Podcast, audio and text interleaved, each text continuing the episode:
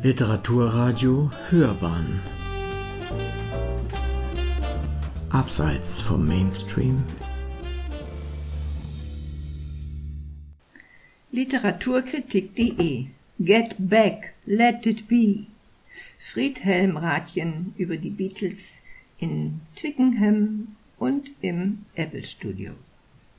Anfang der 1970er Jahre sang die Supergroup Crosby, Stills, Nash Young, während im Jahr 1969 wollten es die Beatles noch einmal wissen.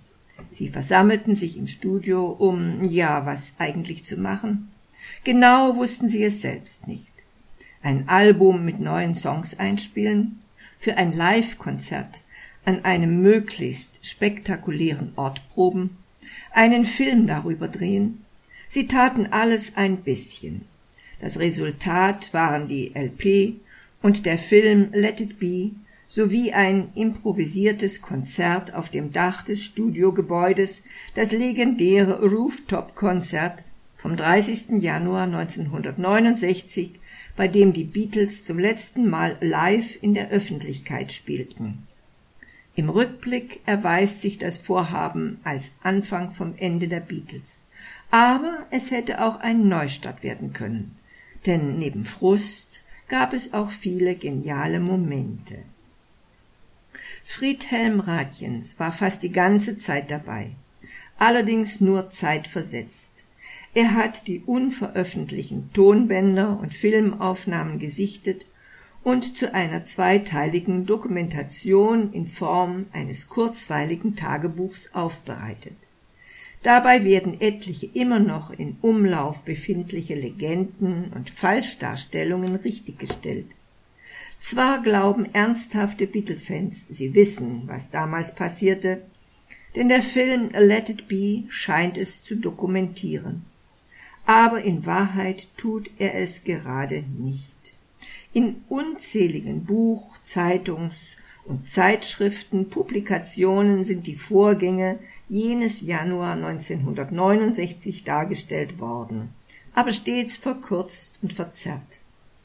Die beiden Bände Get Back, die Beatles in Twickenham 2. bis 14. Januar 1969 und Let It Be, die Beatles im Apple Studio 21. bis 31. Januar 1969 bieten endlich ein authentisches Bild jener Sessions das die Gruppendynamik ebenso illustriert wie die musikalische Seite.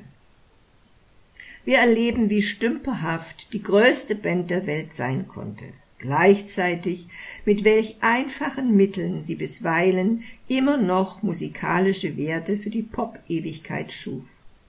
Zudem erfahren wir, wie prophetisch Paul McCartneys Aussage vom 13. Januar 1969 ist. In 50 Jahren wird sich das mal sehr albern anhören.